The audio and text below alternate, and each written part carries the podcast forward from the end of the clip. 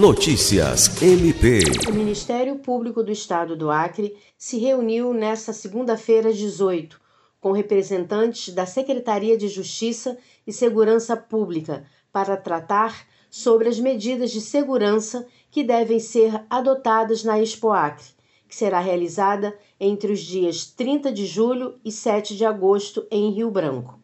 Pelo MPAC, estiveram presentes o Procurador de Justiça Getúlio Barbosa e os promotores de justiça Luiz Henrique Rolim, Diana Soraya Pimentel e Alequine dos Santos. O encontro contou também com a participação de representantes de instituições da esfera municipal e estadual e de membros da comissão organizadora da Expo Acre. Na ocasião, foram discutidas as atribuições que cada instituição irá assumir, no que se refere à fiscalização e promoção de ações necessárias para que a feira agropecuária ocorra de forma pacífica, garantindo a segurança e integridade dos participantes. Lucimar Gomes, para a Agência de Notícias do Ministério Público do Estado do Acre.